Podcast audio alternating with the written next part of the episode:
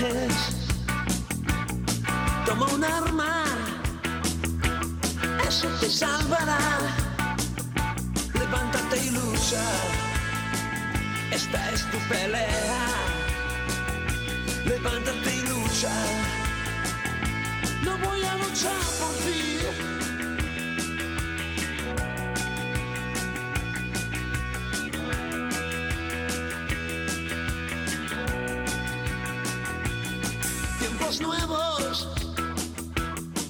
Tiempos salvajes.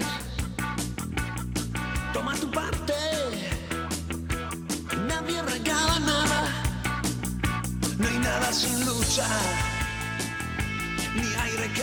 Estamos escuchando Tiempos Nuevos, Tiempos Salvajes. Es la canción que abre todos los lunes eh, la eh, sección de cambio climático, donde el profesor de la Facultad de Derecho de la Universidad de Murcia, Santiago Álvarez Carreño, pues nos habla todos los lunes, nos informa y con él charlamos ¿no? sobre el cambio climático, los efectos y también ¿no? cómo contribuir a, a la lucha para para la emergencia climática. Y precisamente de eso vamos a hablar hoy, de la emergencia climática, porque el martes 21 de enero el Consejo de Ministros declaraba esa emergencia climática y bueno, queríamos eh, charlar de esta declaración de emergencia climática en nuestro país con Santiago. ¿Qué tal? Buenas tardes, bienvenido. Hola Lucía, buenas tardes. Ha venido, ha venido con todas las notas de prensa y todo su trabajo riguroso. El hecho de emergencia ya eh, nos puede llamar la atención, ¿no? Sí, eh, se está utilizando mucho este término nuevo porque eh, parece que cambio climático mm, se queda un poco corto para describir la, situación. Y quizá la, denominación de emergencia es más expresiva de, de la necesidad que, que, hay de actuar ¿no? y de ser efectivos. ¿no? Entonces, eh, muchos documentos, tanto de carácter legal como político, se está utilizando esa expresión, emergencia o crisis climática. Uh -huh. Hay unas eh, eh, medidas, una serie, en principio 30 líneas, y a, además algunas de ellas, eh, según las propias notas de prensa, dicen que en los 100 primeros días, en un estado de emergencia hay que aplicarlas. O sea, esto, esto de los 100 primeros días, ahí es donde la prensa jugamos un papel ahí un poco de, bueno, pues de agilizar, de querer saber qué pasa. Quizás sea más eh, cuantitativo que cualitativo, habrá que ver lo que sucede. Pero sí. no sé yo si en 10 días se pueden aplicar protocolos para la emergencia climática. Y yo he estado aquí repasando un poco y la verdad es que mmm, casi me ha surgido la misma cuestión que a ti, ¿no? Sí. Porque hay muchas de ellas que son muy ambiciosas, Vamos ciertamente. A... Uh -huh. Y, y, parece complicado, ¿no? Que, todas se puedan poner en marcha y, y que todas, eh, digamos, entren en vigor y, y desplieguen sus efectos en, en, tan breve tiempo, ¿no? Parece más bien una, un deseo y una expresión de una política que vemos a ver, vamos a ver cómo si consiguen implementarla, ¿no? si consiguen ponerla poco a poco en ejecución. O sea, es que la política tiene mucho de comunicación y quizá decir, bueno, pues 30 mm, puntos importantes en los primeros días ya es una actitud. Sí, claro, claro, por eso digo, es expresivo de un deseo, de, de, de una constatación. De hecho, la, el acuerdo del Consejo empieza así reconociendo que, que ya hay ese consenso en la comunidad científica y la Unión Europea y los datos internacionales avalan que realmente pues, hay una urgencia de actuar, que llevamos retraso y que, por tanto, es necesario, pues, entre otras cosas, pues, la remisión, por ejemplo, de la Ley de Cambio Climático y transición energética, cosa que seguramente sí un poquito más deprisa porque nos consta ya que en el Ministerio existían ya avances muy elaborados de, de, esta ley.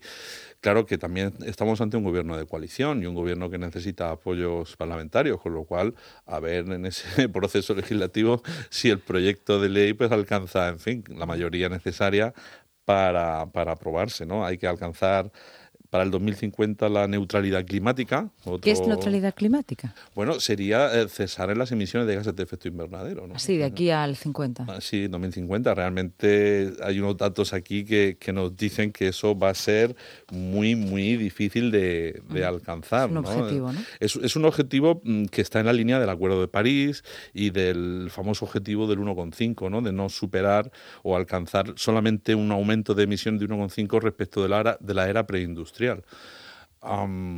Si lo pensamos así, desde la revolución industrial hasta ahora, pues realmente casi podríamos calificarlo de revolucionario, ¿no? Porque nuestra sociedad es hija de esa revolución industrial y lo que estamos ahora es volviendo a desandar ese camino y lo cual obliga a multitud de cambios, ¿no? O sea que además Interesante sí, que has dicho. ¿eh? Somos hijos de la revolución industrial. Es, sí, sí, totalmente. Y además crearon leyes, ¿no? Las leyes de la propiedad, incluso la propiedad privada tiene mucho que ver con la revolución industrial, las leyes laborales, todo. Claro, todos los códigos civiles del siglo XIX son la creación de las bases de unos títulos de propiedad claros y bien delimitados a, a efectos de que sean transmitidos porque así se fomenta el comercio, ¿no? De ahí, pues, una institución tan señala como el registro de la propiedad, el papel de los notarios, toda la delimitación de los derechos, tiene que ver con la creación de un mercado, ¿no? Entonces, eh, bueno, eso no está en duda ahora mismo, porque ese mercado de títulos de propiedad o títulos de, eh, valor eh, posesorio, pues seguirá adelante, pero todo lo que desencadena ese, ese sistema basado en una manera de explotar los recursos naturales, sí hay que revisarlo. Tenemos que deconstruir Mira que se llama lo de la, lo de la deconstrucción en, en, otros ámbitos, ¿no? Pero nos toca un poco deconstruir, ¿no? Nuestra propia revolución industrial. Ese término efectivamente se utiliza mucho. A mí, particularmente cuando me lo dicen en cocina, siempre me da un poco de, de cocina. Esto está deconstruido. Y no sabes, no, y no, te fías. Y no podemos construirlo. Pero en términos legales, Santiago, como profesor de Derecho, no te, no te molesta tanto como en gastronomía. no te da las mismas sensaciones, ¿no? Sí, bueno, hay, hay, yo no soy, hay un filósofo, Jacques Derrida, que habla de la, construcción, exactamente. quiero decir que, que, un poco con el, con el humor que lo tomamos, pero sabemos que sí hay unos fundamentos filosóficos detrás y efectivamente consiste no en destruir ni en reconstruir, sino en ir desmontando esas piezas para luego quizá encajarlas de nuevo con una disposición diferente. ¿no? Y, y en ese sentido, pues podemos admitir el término. Muy bien. Eh, algunas de las, de las medidas previstas que me has dicho, bueno, pues algunas sí, sí, son ambiciosas, me han gustado, pero a ver cómo lo hacemos. Por repasar alguna que te haya llamado la atención, Santiago. Bueno, sí, aquí están, algunas de ellas están bastante cuantificadas, ¿no? Es decir, que eh, aparte de las medidas más de carácter legislativo, como serían mm, revisar, dice aquí de manera suave, eh, la ley de costas y la ley del suelo, mm, vale, hoy mismo la ministra decía que la modificación en 2013 de la ley de costas fue una temeridad, ciertamente es así, porque se quiso volver a poner en, en valor, digamos, como se utiliza como sinónimo de, de fomentar la actividad económica en el litoral y eso ha sido una medida regresiva claramente desafortunada en los tiempos de cambio, de cambio climático. ¿no? Luego lo que ya nos dan datos, por ejemplo, en 2030 Mm, hay que reducir en un tercio nuestras emisiones de gases de efecto invernadero y el sistema eléctrico deberá contar con un 42% de energías renovables sobre uso final de la energía y sobre un 74% en la generación eléctrica, es decir, un proyecto de modificación de nuestro mix energético muy ambicioso. Pero estás diciendo a las empresas lo que tienen que hacer. Claro, claro, claro. Esto afecta al sistema económico de manera directa y, sin duda, como tú bien apuntas, ahí puede estar una de las claves de, mm. la dificultad. ¿no? Em, se apunta también a las finanzas sostenibles, como el sistema bancario debe incorporar eh, los efectos del cambio climático. Se habla también mucho en el documento de transición justa, es decir, de crear fondos o mecanismos para compensar a aquellos eh, sectores más vulnerables de la sociedad, porque esto puede, puede suponer un, incremento en los precios energéticos. ¿Y quién los paga?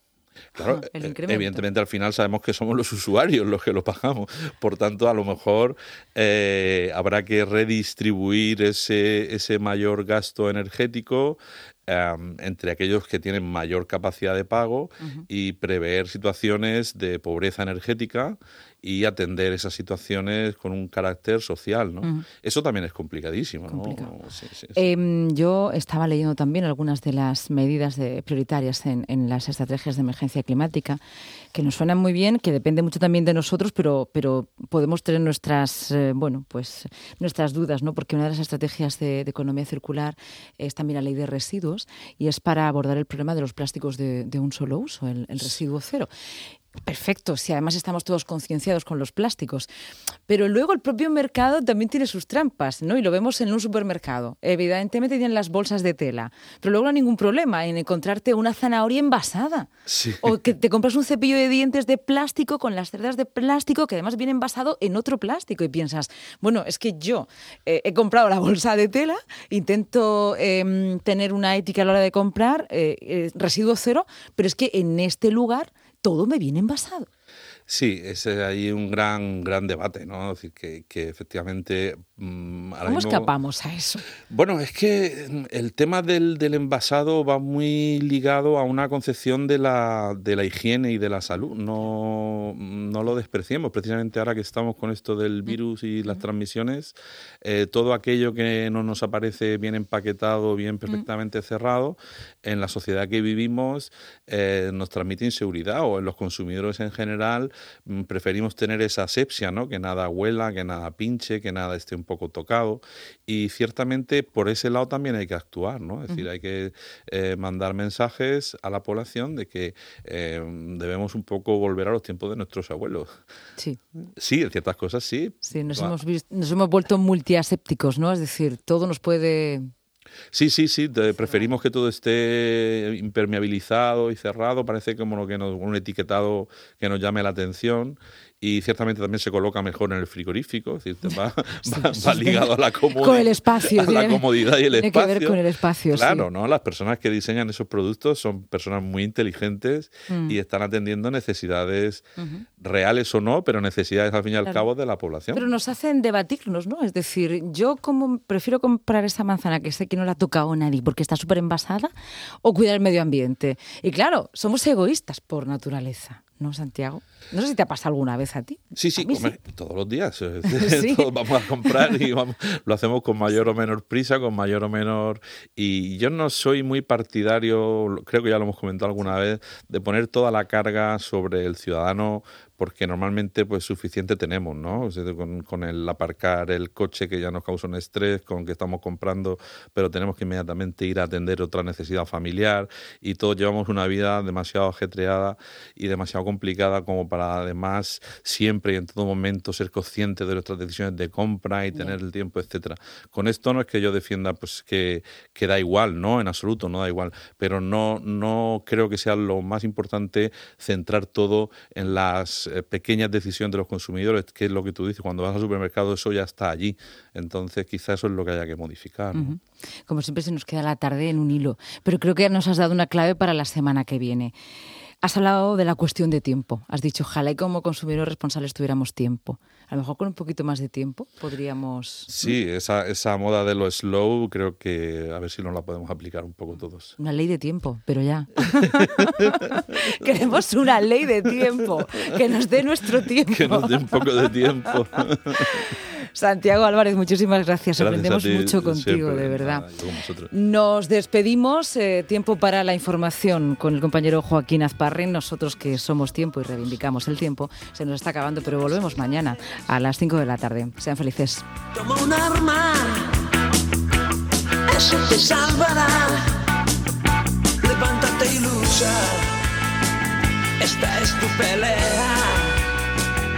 Levántate y lucha. lo vogliamo già partire.